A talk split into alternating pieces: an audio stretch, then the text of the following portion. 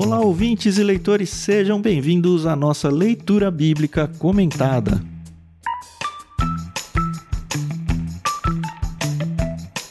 Eu sou o Thiago André Monteiro, arroba Vulgutan. Estou aqui com a Carol Simão e com o Pastor Messias, o nosso convidado, para a gente lidar com o capítulo 9 de Salmos. Bom dia, Carol. Bom dia, Pastor Messias. Tudo bem com vocês?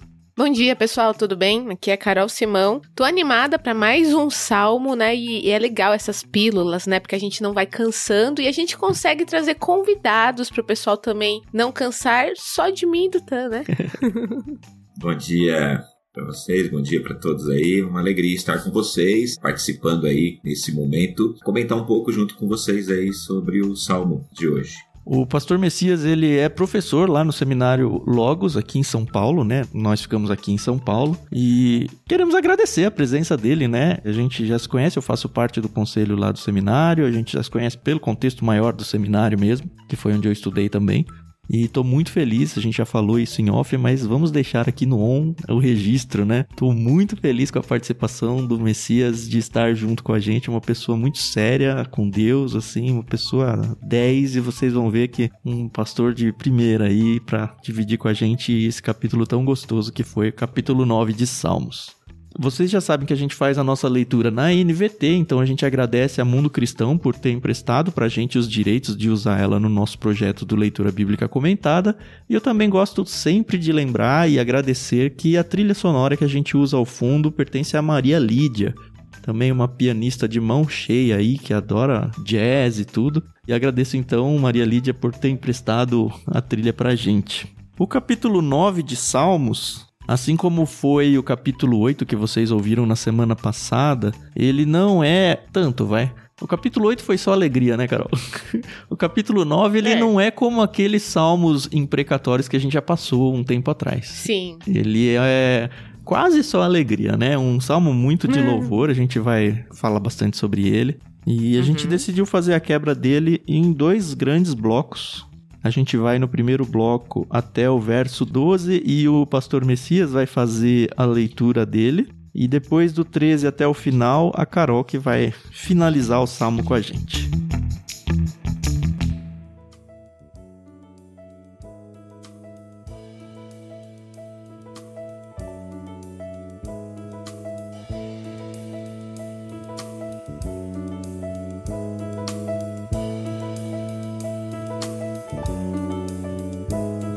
Beleza, estamos prontos. Vamos lá, Pastor Messias, sua vez.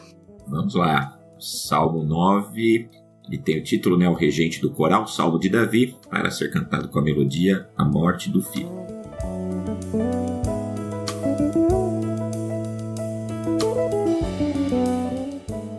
Eu te louvarei, Senhor, de todo o meu coração, anunciarei as maravilhas que fizestes. Por causa de ti me alegrarei e celebrarei Cantarei louvores ao teu nome, ó Altíssimo. Meus inimigos recuaram, tropeçaram e morreram diante de tua presença. Pois julgaste meu direito e minha causa, de teu trono julgaste com justiça. Repreendeste as nações e destruíste os perversos, apagaste o nome deles de uma vez por todas. O inimigo está acabado, arruinado para sempre.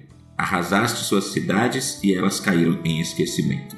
O Senhor, porém, reina para sempre. De seu trono executa o julgamento Julgará o mundo com justiça e governará as nações com imparcialidade. O Senhor é abrigo para os oprimidos, refúgio em tempos de aflição. Quem conhece teu nome confia em ti, pois tu, Senhor, não abandonas quem te busca. Cantem louvores ao Senhor que reina em Sião. Anunciem ao mundo seus feitos. Pois aquele que vinga o sangue derramado não se esquece dos aflitos, ele não ignora seu clamor.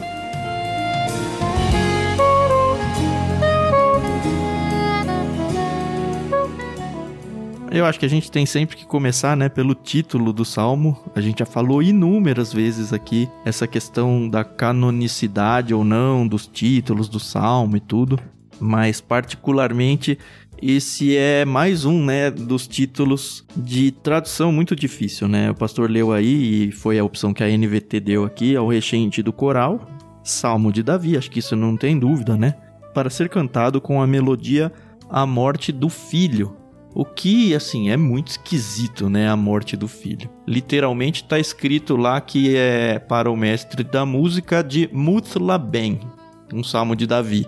Uhum. E aí, é muito legal ver o debate que existe, né, entre os comentaristas aí, tentando entender o que raios é esse Muthlaben, né? Porque a conclusão maior é que ninguém conclui nada com certeza, né? É interessante ter esse tipo de coisa na Bíblia, né? Alguns sugerem uhum. que, ah, isso pode ser um instrumento musical que a gente nem tem mais informação do que era. Outros ainda tentam levar uma referência para bem, que é o Benaia, sabe? Mencionado lá em 1 Crônicas 15, como se fosse um dos cantores levitas, sabe? E, enfim, é difícil e aí eu fico imaginando o que, que é pro tradutor lidar com isso, né? Mas assim, de todas as traduções que eu olhei, a grande maioria opta por esse A Morte do Filho. Só que também não quer dizer nada, porque pelo menos eu não li ninguém se comprometendo, tentando entender que raios é esse A Morte do Filho. E aí, o máximo que eu cheguei foi: olha, existia uma música muito conhecida chamada A Morte do Filho. Então, para quem estava lendo primariamente, sabia que, ó, essa música tem que ser cantada igual aquela, que é a morte do filho. e só. Só que, obviamente, isso se perdeu com o tempo, né? Alguém achou alguma coisa diferente disso? Não? O Spurgeon, ele cita esse Salmo 9, e nesse título ele coloca a ideia de uma possibilidade de uma outra tradução, que fala com respeito à morte do campeão que saiu para os acampamentos. E aí ele linka com Golias. Ah, eu vi isso também. Ah. Mas eu achei tão forçado ali, tá certo que é o Spurgeon e tal, né? Mas... É, foi uma, uma única explicação. Alguém tentando dar uma explicação foi essa uhum. que eu não consegui uhum. encontrar. Foi do Spurgeon. E aí o nome a gente acaba dando algum crédito. É, pois é. Exatamente. Se fosse eu falando, a gente falava, ignora isso aí. É, alegoria aí, não vale nada, mas aí o Spurgeon sabe um pouquinho mais do que a gente, né? Spurgeon a gente dá pelo menos um ponto de interrogação, né? É. Né?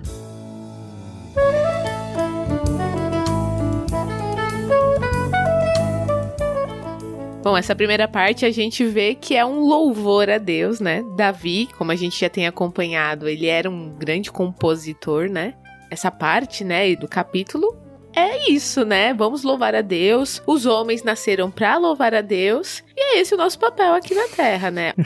Então, simples, rápido e didático, uhum. né? Tem uma particularidade aqui, se a gente for olhar pro texto literário mesmo, é que praticamente é unânime de que o Salmo 9 e o Salmo 10 são meio que continuação um do outro. Em alguns uhum. manuscritos eles até aparecem como um único salmo. E pensando numa característica literária, e aí juntando os dois, né, o 9 e o 10, ele diz que ele não forma exatamente um acróstico, né, que é aquela ideia de que cada verso começa com uma letra do alfabeto Uhum. Ele fala que é um acróstico incompleto, porque ele pula algumas letras e tudo, pensando no 9 e no 10 junto. Mas não dá para esquecer de destacar que se você for pro hebraico, você vai ter também essa característica nesse poema de que tem essa beleza adicional aí literária de que, olha, cada verso começando com uma letra do alfabeto e aí porque tem algumas letras faltantes e tal, a gente não consegue dizer, mas eu gostei disso, né? Porque é mais uma daquelas coisas que a gente perde com a tradução para o português e se a gente não vai estudar, a gente nunca vai descobrir um negócio desse. É, exatamente. Isso é outro ponto interessante, né? Como nós cristãos, principalmente aqueles que estão há muitos anos na igreja, a gente está acostumado a fazer uma leitura muito automática da Bíblia, né? Uhum. E aí, quando a gente para para estudar e realmente pesquisar certas peculiaridades, né, uhum. né? A gente percebe como é rico, né? Como a Bíblia tem poesia e, e, coisas que a gente pode trazer, a beleza, né, da poesia, né? Então, isso é muito bonito, né? Então, eu acho que quando a gente começa a estudar a Bíblia, estudar para valer, é por isso que a gente se apaixona, né? De novo, né? Pela palavra de Deus. Porque é, é, muito rico, né? E aí, quando vem um Spurgeon, quando vem um outro teólogo trazendo novas ideias e opiniões, né? Você fala: caramba, tantos anos na igreja, né? Na vida cristã, e tenho tanto ainda a aprender, né? Uhum. E é legal que essa divisão aí também que foi proposta, né, pra gente dividir aí nos blocos e, e, ligando com o Salmo 10 também, mostra claramente uma continuidade, né? Porque esses 12 primeiros versos, realmente um hino de louvor, uma exaltação a Deus e tudo mais, né? A Uhum. gente vê isso Uhum. claramente. E até o fato também do capítulo 10 não ter um título, né? O que também remete à ideia de que é um título único para os dois salmos, Sim. na verdade. E aí a gente vê essas divisões, né? Que depois, é, do 13 em diante, a gente vê Davi fazendo um apelo, né? Ao Senhor para ajuda do seu povo, né? Primeiro uma adoração, Uhum. depois um apelo e depois no Salmo 10 ali uma que não, não é o nosso objetivo aqui, mas um auxílio também do Senhor. Uhum. E novamente ele vai terminar com um hino de louvor lá no Salmo 10 também, né? Então ele começa louvando e vai terminar louvando, né? Se é um salmo único, é bem legal essa, essas divisões aí que a gente também vê aí que o salmista fez. Uhum.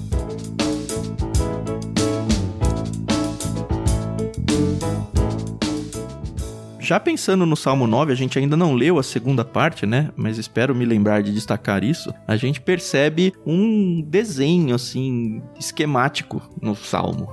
Então a gente vê que muitas ideias do que foi apresentado até o verso 12, elas são repetidas do 13 em diante, meio similares mesmo assim. Ó. Primeiro eu falei disso, depois daquilo. E aí eu vou do 13 eu volto a falar disso e depois eu volto a falar daquilo. A gente vê, por exemplo, Uhum. esse primeiro trecho no 12 também, uma divisão onde Davi ele começa num louvor particular dele. É ele falando com Deus.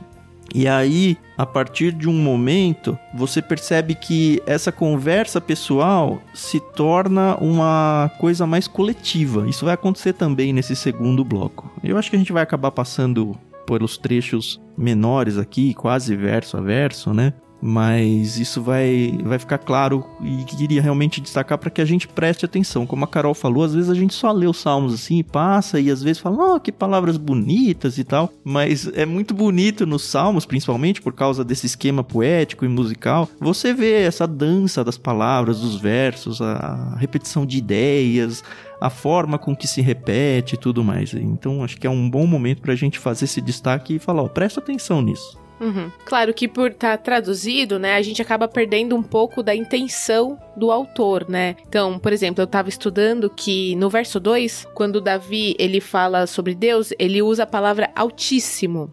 Uhum. E do original é o Elion. Hum, Foi como Abraão se referiu a Deus, né, lá em Gênesis. Então são todos detalhes, detalhes que a gente não pega, né? Que, ah, o autismo, ok, a gente sabe que tá se referindo a Deus, uhum. Mas a gente não pega essa intenção, né, do autor. Pensando nessa similaridade, só para destacar um que a gente acabou de passar, olha só, se a gente comparar o verso 1 com o verso 11, no 1 fala: Eu te louvarei, Senhor, de todo o meu coração, anunciarei as maravilhas que fizeste. E no 11 é a mesma coisa, só que dessa vez Davi chamando as pessoas a participar da adoração junto com ele. Olha, cantem louvores ao Senhor que reina em Sião, anunciem ao mundo seus feitos. É a mesma coisa, só que numa é aquela adoração particular de Davi e na outra é uma adoração pública, né? Davi meio que como um líder aí da adoração, falando, olha, vamos juntos fazer exatamente isso que eu faço. Uhum. E se a gente for olhar assim o conteúdo do salmo, né, que é o que acaba pegando pra gente, né? A gente vê que Davi realmente tá de coração muito aberto pra Deus aqui.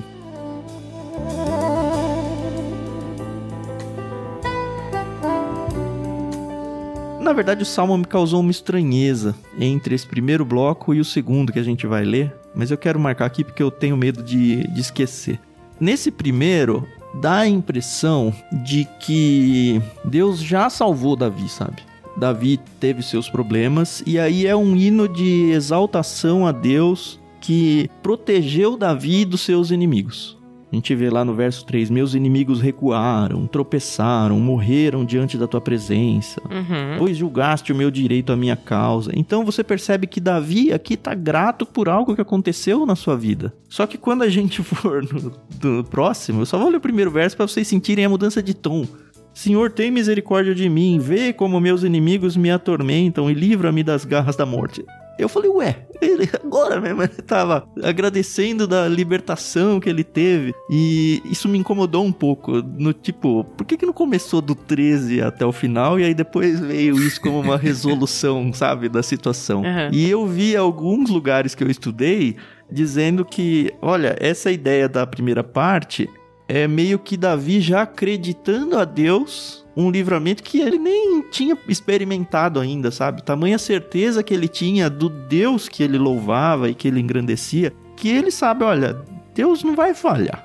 Deus nunca falha. Pois é. E eu gostei desse, desse texto aí, de falar, poxa, é, olhando pro futuro, isso me deu, assim, um, um ânimo até porque quantas e quantas vezes a gente não passa por problemas e durante a passagem desses problemas a gente meio que deixa Deus de lado, né? A gente esquece ou não sei se só esquecer, mas acaba sendo, né? A gente esquece que Deus é Deus e que nós, como filhos dele, vamos ter a sua proteção, nós vamos ser honrados de alguma forma. O mal vai ser vingado por Deus, sabe? A gente vê muito aqui o próprio Davi que, cara, era o Davi, ele era o rei, ele tinha um poder, ele tinha um exército, ele tinha tudo, mas ele sempre deixa para Deus cuidar dessa parte, sabe? Para Deus vingar as coisas que pertencem a Deus e, e não se colocar como o vingador. A gente fazer isso sem ter poder na mão é fácil, né? Mas o Davi fazia isso e ele tinha poder para se vingar, mas ele não fazia, né? É uma característica assim que para mim sempre foi muito marcante no Davi. E até pensando nessa ideia, a gente tem que lembrar também né, que Davi já tinha passado por inúmeras batalhas e uhum. já tinha sido vencedor. Então isso com certeza vai reforçando a confiança nele num Deus que vai continuar cuidando dos seus, né? Ele pode ter essa confiança pelo que ele já viu do Senhor aí com certeza daquilo que ele veria ainda, né? Então essa confiança que nós temos, quando nós olhamos para o passado, e muitas vezes a gente esquece de olhar para trás, né? De olhar no retrovisor o quanto Deus já fez pela gente, o que nos dá confiança para o futuro. Mas a gente acha que o que passou tá tudo bem, já ficou lá no passado, mas é bom sempre olhar para trás e ver tudo que Deus já fez. É, e como nós chegamos aqui, no nosso caso, como Davi chegou onde ele chegou, né? Quantas coisas ele já tinha passado para chegar uhum. naquele momento. Então isso com certeza reforça a confiança dele no Senhor para o futuro, né? Sabendo que Deus continuaria livrando ele e a nação, né? Como você bem colocou, como rei, ele tinha a responsabilidade também de cuidar da nação, né? Não era só de si próprio, né? Então ele tinha um, um povo todo por trás, onde ele tinha que ter esse cuidado e com certeza isso angustiava, de certa forma, Davi, como ser humano, qualquer um de nós ficamos, né? Mas ao olhar para o que Deus já tinha feito, com certeza ele olha para o futuro e sabe que Deus não vai abandonar o seu povo. Né? Isso é muito Amém. legal quando a gente olha para os salmos. Uhum. Lembrei de uma música aqui, a Carol que gosta de músicas, né, Carol? É. Eu nem sei se é um tá. hino, mas tem cara de hino, tá? Contas bênçãos, conta quantas são. É, exatamente. da divina. Acho que é o 329 do é cantor hino cristão. mesmo? 329 é do cantor é. cristão. Olha, não é nada como ter uma pianista aqui entre nós, né? Vou ver se eu acho para colocar um trechinho aí para vocês, mas eu gosto muito do finalzinho, né? Só que você vai ter que explicar o começo dele, viu? Que ele começa se das vidas vagas procelosas são. você não quer explicar aí não? A gente não tá no Ictus Podcast que tem o dicionário, né, das palavras estranhas. É. se da vida as ondas procelosas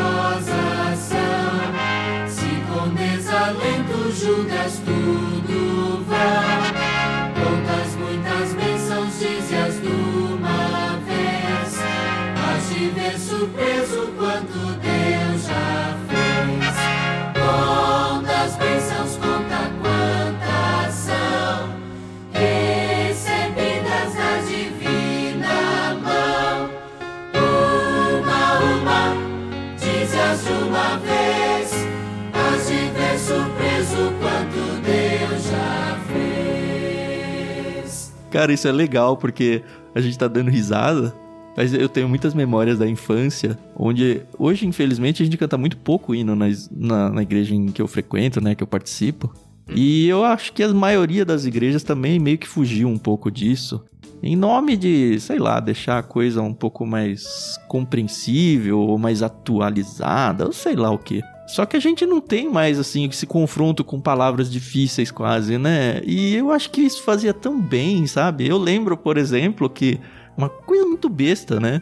Eu era criança, participava de uma igreja e a Bíblia toda usava tu e vós o tempo uhum. todo, que é a linguagem das traduções mais antigas. E eu era um dos poucos na escola que sabia conjugar verbo no, da segunda pessoa do singular e do plural. E as pessoas ficavam, caramba, como que você consegue? É tão difícil. E eu nunca falei, cara, eu consigo porque eu já leio a Bíblia assim, sabe?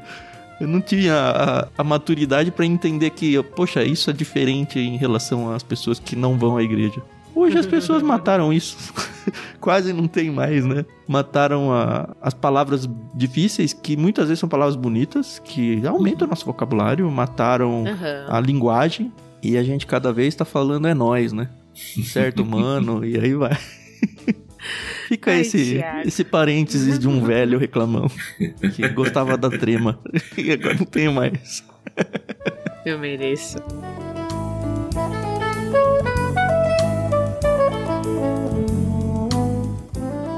Mas vamos voltar pro texto, tá?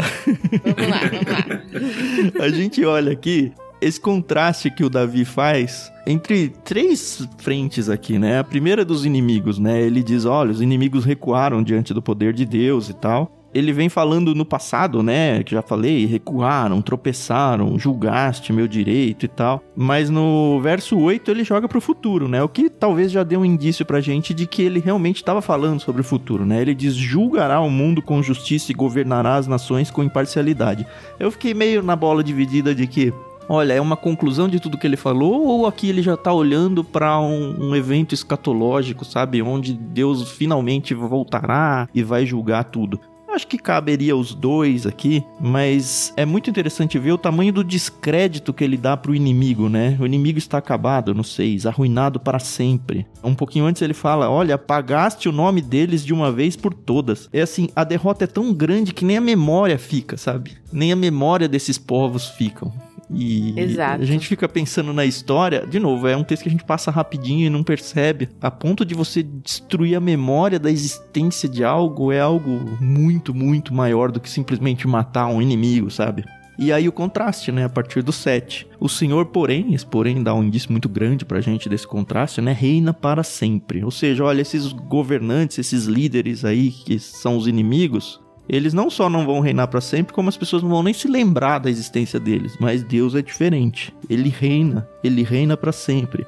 Ele é justo, ele vai julgar o mundo com justiça, ele vai governar as nações com imparcialidade, tudo contraste com o que os inimigos não faziam, né? E aí aparece a terceira pessoa aí nesse grupo, né? A gente tem o inimigo, tem Deus e aí a gente coloca na equação os seguidores de Deus. E é aí que dá um quentinho no nosso coração, né? O Senhor é abrigo para os oprimidos. E a gente quando lê isso se coloca como os oprimidos, eu pelo menos me coloco, né? Refúgio em templo de aflição. Quem conhece o teu nome confia em ti, pois tu, Senhor, não abandonas quem te busca. É meio que Davi falando: Olha, eu sei que tá dura a vida, sabe? Mas não esquece de quem Deus é. De novo, para usar a palavra do Messias, né? Não esquece das bênçãos que Deus já fez. Deus é abrigo, ele é proteção para aqueles que são dele. E não importa o tamanho do poder dos seus inimigos, não é nada perto do poder de Deus, sabe? E aí rompe a partir do verso 11 esse convite, né, de Davi para que essas pessoas oprimidas e esses seguidores de Deus se juntem a ele nesse hino de louvor a Deus. Cantem louvores ao Senhor que reina em Sião, anunciem ao mundo seus feitos, façam parte desse louvor comigo. Vamos junto mostrar ao mundo quem Deus é, porque olha, eu já lembrei vocês agora quem é Deus porque ele é um Deus justo, ele é um Deus. E aí vem a questão da vingança, né, que a gente já falou. Pois é aquele uhum. que vinga o sangue derramado não esquece dos aflitos, ele não ignora o seu clamor. E puxa, quantas vezes eu tô orando e orando e falando: Deus, cadê você? Deus, puxa, você tá vendo o que tá acontecendo? Poxa Deus, eu tô fazendo tanta coisa e eu não consigo enxergar onde que eu tô errando. Parece que eu tô caminhando no seu caminho, sabe? Naquilo que o Senhor queria que eu fizesse. Mas tudo é errado. E aí Davi vem e fala: Olha, Deus tá não tá só olhando quieto, sabe? Ele não vai ignorar o seu clamor, seja por injustiça, seja por perseguição, seja pelo que for, sabe? Tava lembrando, eu fui procurar o texto aqui, mas não. Eu sou ruim de endereço, eu lembro do, dos textos, mas às vezes eu lembro até quem falou, mas não lembro. A referência. A referência. mas o profeta Isaías, né, quando ele fala sobre as nações, que ele fala que eles são como a gota que sobrou no balde ou pó em cima de uma balança, né? Ele vai comparar o poder das nações ao poder de Deus. Ele fala, eles são como uma gotinha lá que Ou seja, é como se tudo estivesse nas mãos, numa única mão, né? Todo o universo está na mão do uhum. Senhor. É, ele é tão grande, tão poderoso, tão soberano que as nações não são nada perante ele. Lógico que nós, do lado de cá, quando olhamos o poderio né, de grandes nações, de grandes homens, e às vezes até tememos né, diante de algumas coisas aí. Quando era criança, eu me lembro daquele período da Guerra Fria, Acho que vocês não pegaram isso aí. Eu peguei, mas eu não tinha maturidade para entender. Mas eu lembro, sim. Acho que eu sou um pouquinho mais, mais experiente. e eu me lembro desse período da Guerra Fria, né? E o medo. Tinha muito estudo de escatologia nas igrejas, porque Sim. a Rússia era a besta, né? Que vinha para destruir o mundo e tal. Então dava aquele medo, aquele. Eu devia ter uns 9, 10 anos, alguma coisa assim. Eu me lembro do medo que a gente tinha né, sobre essas questões. E aí a gente olha e olha para o Salmo e vê qual é a visão de Davi, né? Como é que Davi olha para um Deus tão poderoso, tão acima, né? Quando ele olha, como você citou em alguns, né? O verso 4, né? Mostra Deus sentado num trono e julga de maneira justa, de maneira reta, destruindo os inimigos, e eu vou linkando aí com vários. Na minha cabeça vai surgindo vários, várias lembranças de textos, né? Uhum. Eu, como o profeta Abacuque, né? Eu acho muito legal Abacuque reclamando com Deus. Você não tá vendo aí o povo de Israel, nosso povo que tá fazendo, o senhor não vai fazer nada? Ele fala, vou, vou mandar os caldeus. Aí fala, mas os caldeus são pior que a gente. Você vai mandar um é. povo pior do que a gente. Não, o Abacuque é interessante, né? O Abacuque fala assim: Deus, vou ficar aqui sentado esperando você resolver aí o que, que você vai ver, que eu quero ver o que, que você vai fazer. É, eu costumo dizer que Abacuque ele era meio doido, né, cara? Porque ele bate boca, ele bate boca com Deus mesmo, ele não tá nem aí, não. Ele nem vai. aí, é. E eu acho legal que aí no final, né, eu acho bem legal, eu, eu sempre brinco, falo na igreja quando eu tô, não, quando eu cito, né, eu falo assim, para mim o final Abacuque fala, Deus, eu não entendi nada o que o senhor vai fazer, é, mas tá bom, ainda que a figueira não floresça, ainda que não tenha nada, eu vou confiar no Senhor, o senhor sabe o que o senhor tá fazendo. e a gente vê isso muito nos Salmos, né, a gente vê isso Davi também com essa confiança no Senhor, e esse Salmo aqui bem legal, né, essa ideia de que o Senhor é o refúgio realmente para o oprimido, é o refúgio para nós na tribulação, a gente às vezes pode realmente ter essa percepção de falar, caramba, eu já fiz tanto, e às vezes a gente quer uma retribuição, às vezes, né? É. A gente espera alguma coisa.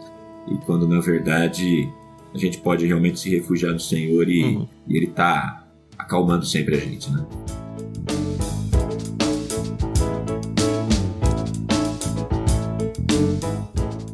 A questão assim é que a nossa percepção da vida, a nossa vida mesmo terrena, né?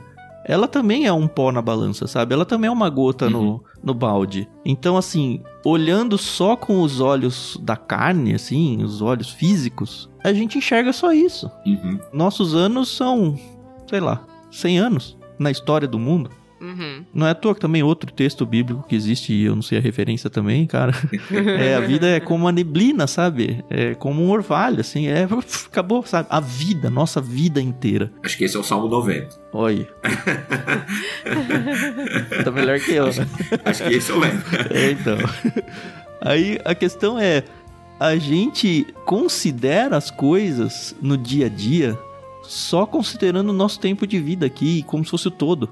Mas não é o todo. É. Deus é eterno e nós, num certo sentido, a gente teve início ali, sabe? Mas a nossa vida não acaba aqui. Uhum. A própria retribuição que a gente vai ter em relação a tudo que a gente fez, deixou de fazer e tudo, ela não precisa ser contida dentro da nossa vida, sabe?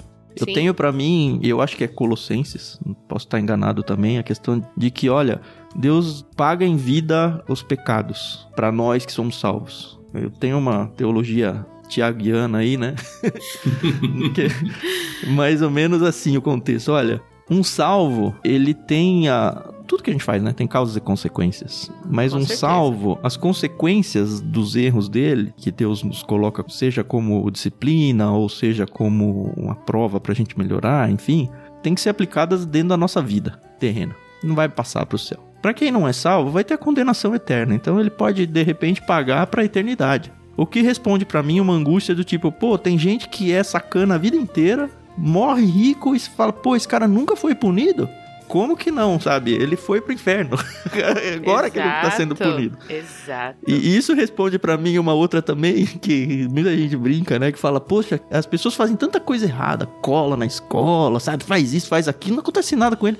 vai um cristão fazer uma vez que já se dá mal na primeira, sabe?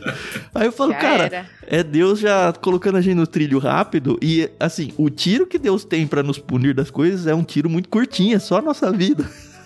Então, enfim, posso estar colocando algumas coisas aí perigosas, algumas ideias erradas no sentido de que ah, a nossa salvação não, não tirou o nosso pecado, não nos perdoou. Não foi nada disso que eu disse, tá?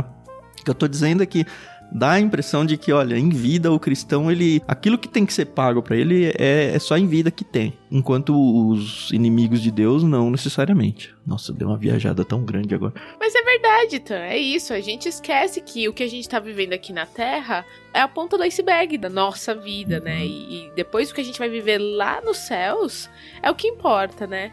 É difícil, né, captar isso e, e viver. A, a eternidade beleza, não Deus. cabe na cabeça do homem, né? A Bíblia também É, fala isso em algum exato. lugar. Exato. Mas é, é isso. E no Davi parece que cabia, né? Porque ele olha pra isso e ele já louva a Deus como a certeza do futuro. Seja um futuro pós-vida ou não. E eu quero crer que Deus não vai só honrar a gente no futuro, tá? Ele não é um Deus sádico que vai fazer com que nós só soframos ao longo da vida porque no céu a gente vai ser recompensado. Não, a gente tem bênçãos todos os dias. Às vezes a gente só não tá olhando pra ela, sabe? Então a gente Exato. tem que tomar cuidado com os extremos, né? No sentido de que não vá para aquele discurso de ah, eu sou filho do rei, então nada vai me tocar, sabe? Não, a gente vai ter sofrimentos. Muitas vezes vai, sei lá, vai morrer uma criança de uma família cristã e a gente vai questionar Deus, sabe? Vai ter esse tipo de situação. Às vezes a gente vai ser sacaneado, a gente vai ser assaltado, a gente vai ser punido de alguma forma aí pela pecaminosidade do mundo. Então cuidado com esse lado de que nada me toca porque eu sou de Deus. Não é verdade. Jó está aí pra nos provar isso. Pois é, então. Mas também não é verdade o contrário de que, ah, não, eu só sofro e tudo bem, e só no céu que eu vou ter né, o benefício de tudo que eu fiz. Também não, sabe? É, a gente vê bênçãos terrenas no povo de Israel, por exemplo, promessas de Deus pro povo de Israel. Ah, se você fizer isso direitinho, eu vou te abençoar com terras, com plantações, com coisas boas aqui, sabe? E eu não acho que Deus mudou o princípio maior dele, sabe? Apesar de não estarmos mais nos tempos de Israel. Eu gosto muito de lembrar de João 10, 10, né? Que fala que o ladrão vem roubar, matar e destruir, mas eu vim para que vocês tenham vida Uhum, e vida abundante, né? E essa vida abundante começa aqui. exato. Sim. A gente não, não- não precisa esperar no céu, até porque o ladrão, né? O falso profeta lá e tudo mais, o que tem lá no texto, que vem para roubar, ele tá fazendo isso agora, né? É, né? Agora é a parte ruim e no futuro a gente vai ter a vida abundante. Não, Jesus já veio para nos dar uma vida abundante. Essa vida abundante começa agora, né? Uhum. com É. bênçãos, com alegrias e também, lógico, a gente vai passar por lutas, a gente vai passar por tribulações, é natural. Acho que a Carol que citou de Jó, né, é óbvio, faz parte da nossa da nossa vida, né, a, a Uhum. luta, como qualquer ser humano, né? Então, Uhum. é o fato da gente ser filho de Deus, falar assim, ah, eu tenho, eu vou ganhar um- alguma coisa especial a mais porque eu sou crente, né? Não, como o Thiago citou, né? A gente vai ser assaltado, talvez, a gente vai passar por perigos, como qualquer pessoa. A diferença é que a gente tem em quem crê, em quem a gente descansa, e tem essa luta, né? Essa dicotomia que a gente luta na nossa vida, também citada aí, de que Poxa, por que, que os ímpios fazem tudo e não acontecem nada com ele? Eu também, às vezes, a gente. E os Salmos nos respondem, é muito legal. Eu gosto muito de olhar os Salmos para isso também, né? Porque tanto. Acho que o Salmo 37 vai falar, né? Eles vão murchar como a relva e tudo mais, vão desaparecer. Acho que o Salmo 86, 87, Ah, não tem lembro vários, né? exatamente. Aí também, né? Que vai falar que o salmista acho que são os filhos de Corá, eles vão falar, eu quase me desviei, né? Eu quase, meus pés quase Uhum. é, resvalaram, né? Mas aí eu entrei no templo do Senhor e atinei com o futuro deles. Aí ele falou assim, puxa, olhar pra frente eu sei que eu tenho salvação e eles estão perdidos, né? Isso faz toda a diferença também, né? Sim. Sim. Mas como é difícil, pelo menos pra mim, assim, essa questão da. Ai, de olhar injustiça no mundo, Uhum. de ver coisas ruins acontecendo e, e não, não me vingar com as próprias mãos, sabe? Acho que esse verso 12, eu vou ler de novo, né? Pois aquele que vinga o sangue derramado não se esquece dos aflitos. Cara, como eu tenho que lutar pra eu não querer me vingar eu mesmo, sabe? Mas tantas, como são importantes esses textos pra mim, sabe? Recentemente, lá no condomínio, lá onde a gente mora, um menino foi e machucou meu filho, de propósito, assim, numa discussão. Mano, E eu nem tava. Ele depois que veio contar e tudo. Mas a minha vontade é de ir lá arrebentar o moleque, sabe? Assim, eu fico, sei lá, 24 horas planejando a vingança, sabe? e eu nem sei quem é o menino, sabe? E nem foi nada muito grave. Tipo, ele não veio dar um soco na cara do meu filho, sabe? Foi uma bobagem. Uhum. E, e aí, assim, cara, eu fico pensando, putz, se eu não fosse salvo, sabe? Se eu não fosse de Cristo, se eu não tivesse esses textos falando, calma, Tan, calma, é minha vingança, sabe? Mas é a hora que eu oro e falo, Deus, arrebenta eles. Eu não posso eu, mas o senhor pode, sabe? Cara, é muito difícil para mim isso. Eu não sei se vocês lutam com isso. E aí depois passa um, dois dias, eu fico envergonhado comigo mesmo, sabe?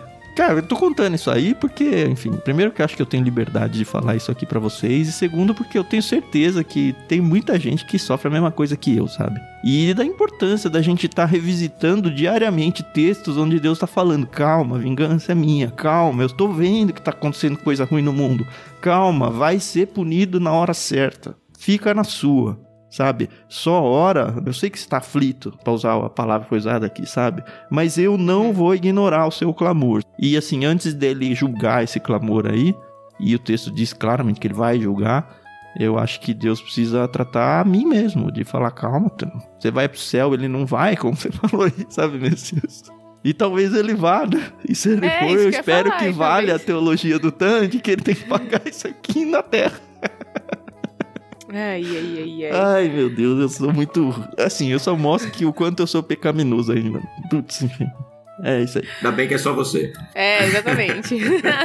Desabafado está, sabe?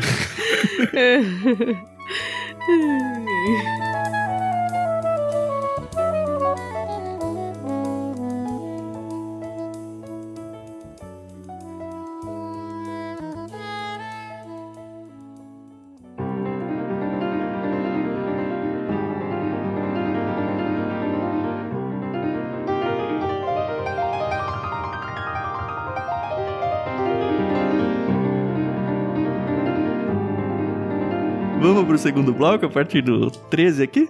Vamos sim. Então, do 13 ao 20.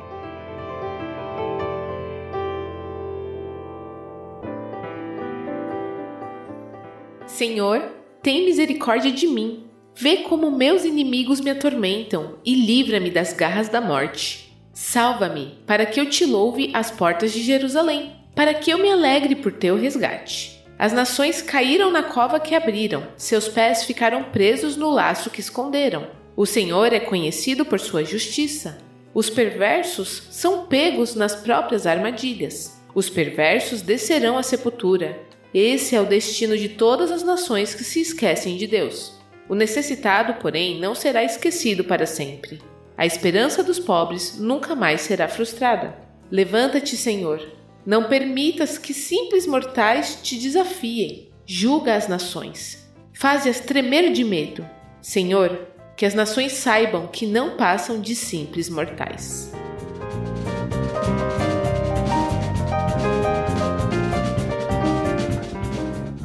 E aí termina com o interlúdio, né? Que é, seria o intervalo. É, pro Salmo 10, né? É. Isso, exato. Mas vocês percebem que a gente falou praticamente a mesma coisa, tudo de novo? É, exato. E, e, é a beleza da poesia, sabe? É a beleza do poema aqui no, no Salmo, de falar, olha, todos os conceitos que a gente discutiu tanto aqui aparecem de novo, meio que para reafirmar tudo isso. Uhum. E olha só como ele já estava, esse verso 13, falando de mim. Senhor, tem misericórdia de mim. e, de novo, ver como meus inimigos me atormentam e livra-me das garras da morte. A tradução aqui da NVT optou por livra-me das garras da morte, no 13. Uhum. E no 14 fala: Salva-me para que eu te louve às portas de Jerusalém. Só que a palavra aqui é a mesma, é as portas da morte. É uma opção de tradução, né? Mas uhum. eu quis trazer justamente porque dá esse contraste, né? Olha, me livra das portas da morte para que eu te louve às portas de Jerusalém. Eu falei, pô, eu podia ter deixado porta ali nos dois, né? Ia ser mais legal. é.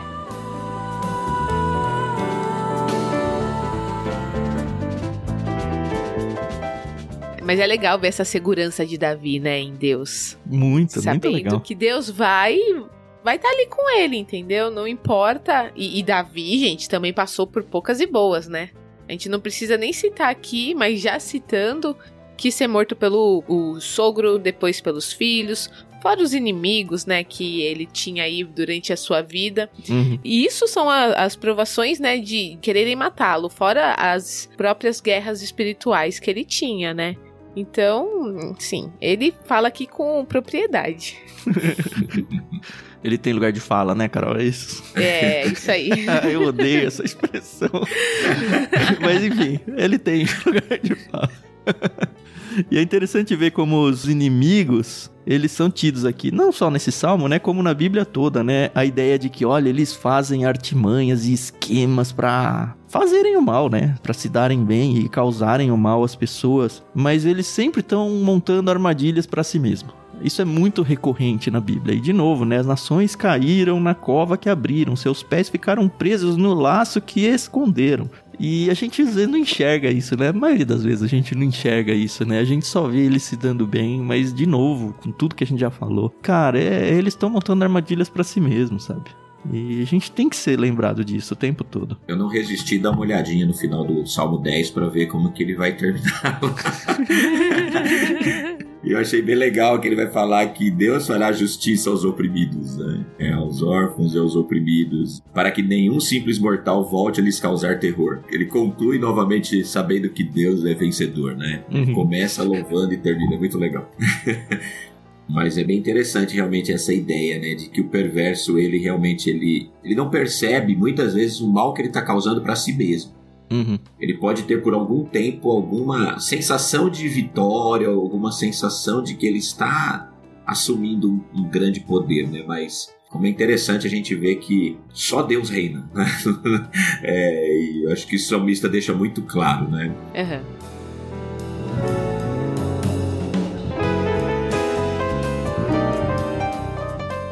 E aí ele fala muito da questão, né? Ah, Senhor, por favor, não permita que os mortais te desafiem, né? E aí eu, pelo menos, lembrei muito daquela passagem com Golias, né? Quando Golias estava lá desafiando o povo de Israel e Davi chega lá e fica, né, todo invocadão, né? Como assim? Quem que é esse filho de um filisteu aí querendo Será vir que foi aqui? daqui que o Spurgeon tirou aquela ideia do título? Ah, Pode pode, ser. Pode ser, tá Aí. vendo? e é engraçado, né? Porque Davi fala, Deus, não deixa isso acontecer, né? Mas ao mesmo tempo ele fala, ah, Deus, mas o senhor vai julgar, né? Então, tá beleza. Vamos seguindo aqui, né? É.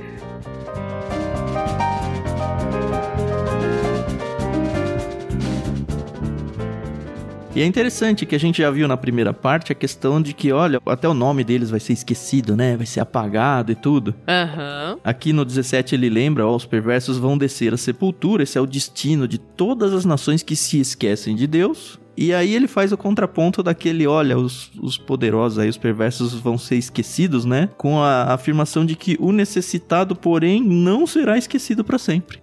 Tanto no sentido de que, olha, Deus vai cuidar de vocês, vai te proteger e tudo mais, quanto Aham. na ideia de que quem as pessoas achavam que ia carregar uma grande memória aí, não vai ter, mas o contrário, não. E eu falei, pô, olha que legal, né? E é interessante que essa ideia, né, de não ser, e algumas versões vão dizer, não será para sempre esquecido, né? É. Uma ideia de um tempo que já não sabe quando vai acontecer, mas é um tempo interminável, né? Uma coisa Sim. que Deus não vai esquecer, nunca, ah, em momento algum. Então, assim, é, é algo que vai ser para sempre. É muito bom pensar isso aqui, a- até a ideia do texto original dá essa ideia de algo contínuo, né? Aham. Que esse cuidado vai acontecer e ele vai ser para sempre, né? Não vai Sim. ser deixado de lado. Isso aí.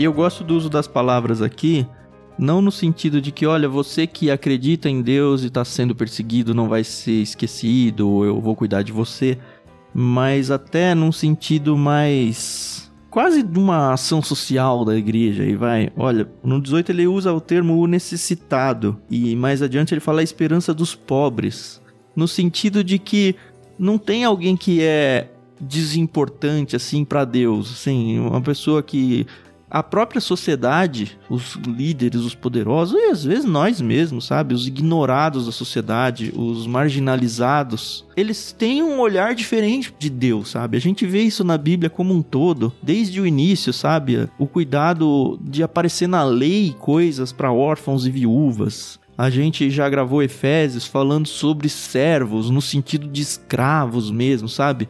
É um olhar uhum. que parece que Deus tem para as pessoas menos favorecidas, e eu não tô pensando que só em grana, tá? É menos favorecido no sentido de que ter menos favores do mundo mesmo. De mais ignoradas pelo mundo. As pessoas mais simples, as pessoas aí, sabe? Que estão pegando seus ônibus e fazendo sua vidinha simples e corrida do dia a dia, se matando aí para conseguir manter o mínimo em casa. E a gente olha aí para os ricos e para os poderosos e tudo mais e, e, tantas e tantas vezes as pessoas dão importância para elas, dão importância para quem tem não sei quantos milhares e milhões de seguidores e, e tem gente lá que tem seus 30, 40, sabe? E é, é irrelevante para o mundo. Mas não é relevante para Deus, sabe?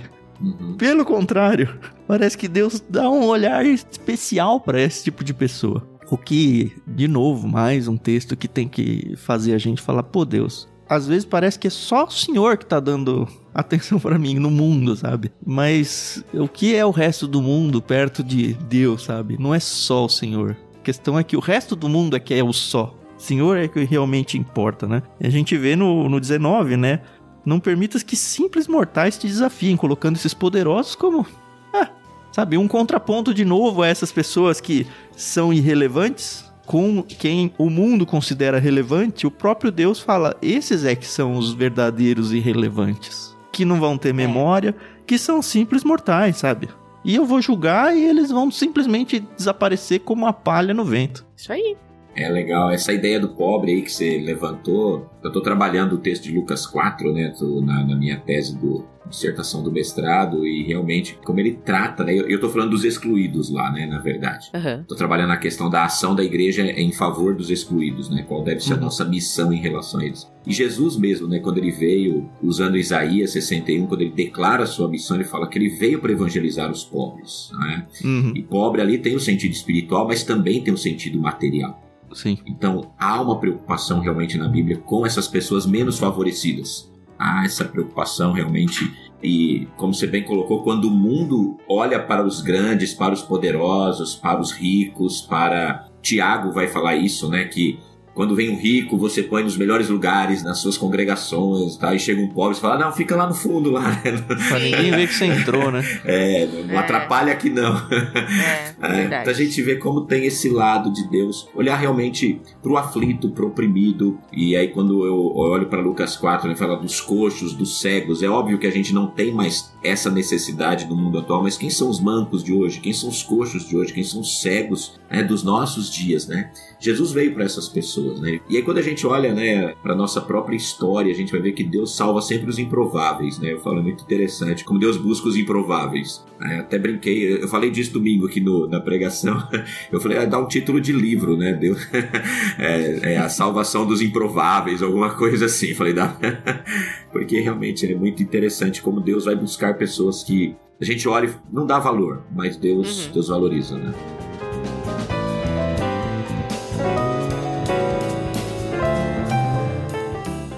Eu sempre tive a impressão de que o evangelho entra mais fácil nas pessoas mais simples.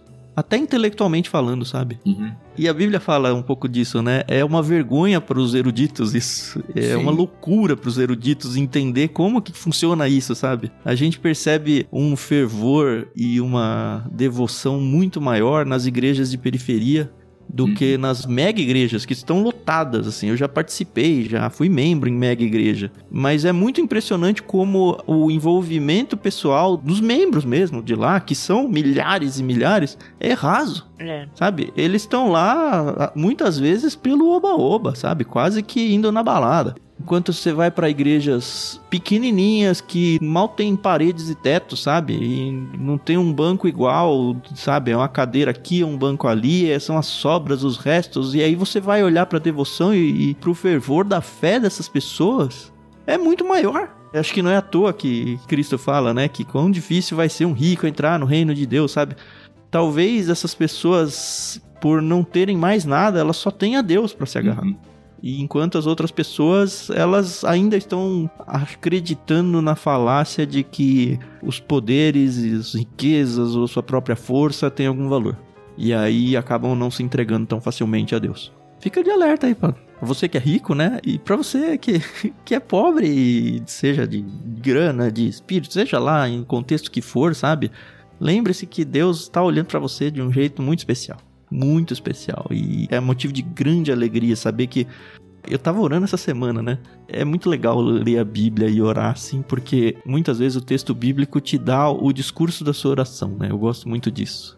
Eu não lembro nem qual foi o texto que eu passei, mas ele exaltava a grandeza de Deus e tudo. E eu, eu fui nessa ideia de que o Messias falou da, da poeira aí na balança e da gota no balde. Eu falo, cara, Deus, como é maravilhoso saber do tamanho que o Senhor é de tudo que o Senhor criou, sabe? Onde o planeta Terra é um cisco, eu tenho acesso ao Senhor. Eu não consigo conversar com um vereador na minha cidade. Eu não consigo falar com o prefeito. Mas eu consigo falar com Deus do mundo, do universo. Com o Criador de tudo, com quem governa tudo e todos o tempo inteiro e por toda a eternidade. O Senhor vem e me escuta. E foi só essa minha oração, sabe? E, foi aqueles momentos que a gente fica embasbacado, sabe? Que cai algumas fichas e falo, cara, quando eu oro eu falo com Deus. Eu falo com Deus. e foi muito isso. Eu pensei na hora, eu orei, na minha oração foi essa frase: eu não consigo falar com o prefeito. Aí eu falei, menos que o prefeito, eu não consigo falar com o vereador, vai ter alguém me barrando o acesso. Mas não tem nada que me barra o acesso a Deus. E assim, como não louvar, sabe? Como não me emocionar diante disso? Essa foi uma daquelas minhas orações diante do pôr do sol, Carol, que eu costumo ah, fazer. Legal, sabe? legal. Uhum. Cara, é, é, isso, sabe? É, enfim, eu não tenho palavras para dizer o que, que, me passa assim no coração em momentos uhum. como esse, sabe? Uhum. Fora que trazer de volta os salmos, né? Quem são os poderes? Quem são os problemas, sabe? Quando a gente tem acesso a Deus. É isso. quase me emocionei, quase. Oh. Quer fazer um apelo agora? É, exatamente. É, eu já falei, eu não gosto de apelo, viu, Messias? Porque eu acho que a, a, salvação ela tem que se juntar a emoção com o intelecto nosso. Eu nem gosto da palavra apelo, na verdade. É, eu, exatamente. A palavra apelo é exatamente para mim isso. Apelo. E eu sei que muita gente cristã séria não concorda comigo e tudo bem, tá? Mas dificilmente você vai me ver numa pregação fazendo um apelo no final. Provavelmente eu vou falar agora, você vai para casa, deixa a poeira baixar um pouco, pensa sobre isso e se Deus continuar sendo tão grande quanto você entendeu nesse momento, aí tá na hora de você convidar ele para fazer parte da sua vida. Porque aí vai ser genuíno, sabe? Eu tenho muito medo de causar numa pessoa aquele velho ditado de criar convencidos em vez de convertidos, uhum, sabe? Uhum, sim. Eu sinto uma responsabilidade e um peso muito grande quando eu falo para as pessoas sobre o evangelho e, e eu não quero ser a, o causador disso. Então uhum. eu tenho um pouco de receio com isso. Agora, não quer dizer que você não tenha que ter um momento crucial na sua vida, se você nunca se entregou sua vida para Cristo, de falar, ó oh, Deus, eu quero isso para mim, sabe? Eu quero entregar a minha vida. Não fique aí barrigando essa situação e falando, ah, uma hora. Não, é, precisa, se você não entregou sua vida para Jesus, você precisa ter um momento chave, sério e falar, ó oh, Deus, é, é isso aqui eu me entrego, sabe? É a partir de agora, eu sou uma nova criatura, minha vida é sua, faz o que o Senhor quiser dela. Mas não precisa ser, vem aqui na frente da igreja, sabe? Pode ser na sua casa no dia seguinte, de boas. Qualquer hora é hora.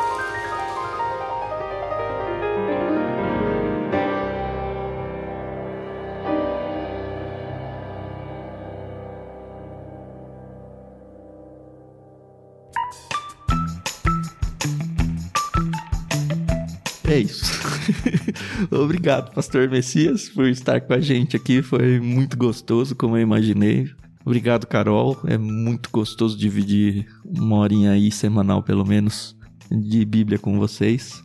E obrigado, ouvintes. Espero realmente que a gente esteja fazendo diferença na vida de vocês. E vocês têm um potencial para fazer a diferença na vida de outras pessoas que ainda não conhecem o Leitura Bíblica Comentada. Então, se esse tipo de programa tem feito diferença, ou sei lá, te feito melhor, te feito pensar um pouco mais em Deus, compartilha para que outras pessoas tenham essa mesma experiência na rotina semanal da vida dela, sabe? E mais uma vez, já que a gente usou a palavra pelo aqui, né? Eu vou fazer um apelo. a gente precisa do envolvimento financeiro de vocês também, tá? Para que esse projeto continue em frente. A gente é pequenininho, igual aqueles pobres que a gente viu aqui no texto. A gente não é super relevante nas mídias sociais e tudo mais. A gente é só gente comum falando sobre a Bíblia, porque esse é o chamado que Deus fez para nós.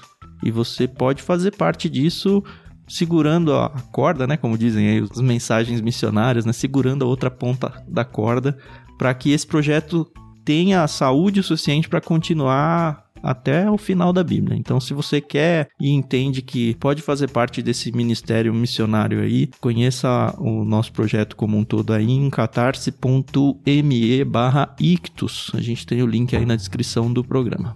É isso, muito obrigado mais uma vez a todos e semana que vem a gente volta. Tchau, tchau.